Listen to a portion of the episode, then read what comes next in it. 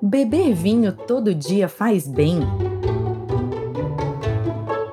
Desodorante causa câncer de mama? Pegar friagem deixa a gente resfriado? São dúvidas como essas que a gente vai ajudar a esclarecer no novo podcast da Sorria, com saúde sem boato.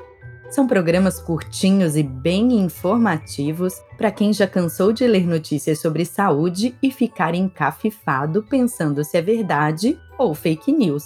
O episódio de estreia vai ao ar no dia 7 de junho. Siga a gente na sua plataforma de podcasts preferida e não perca!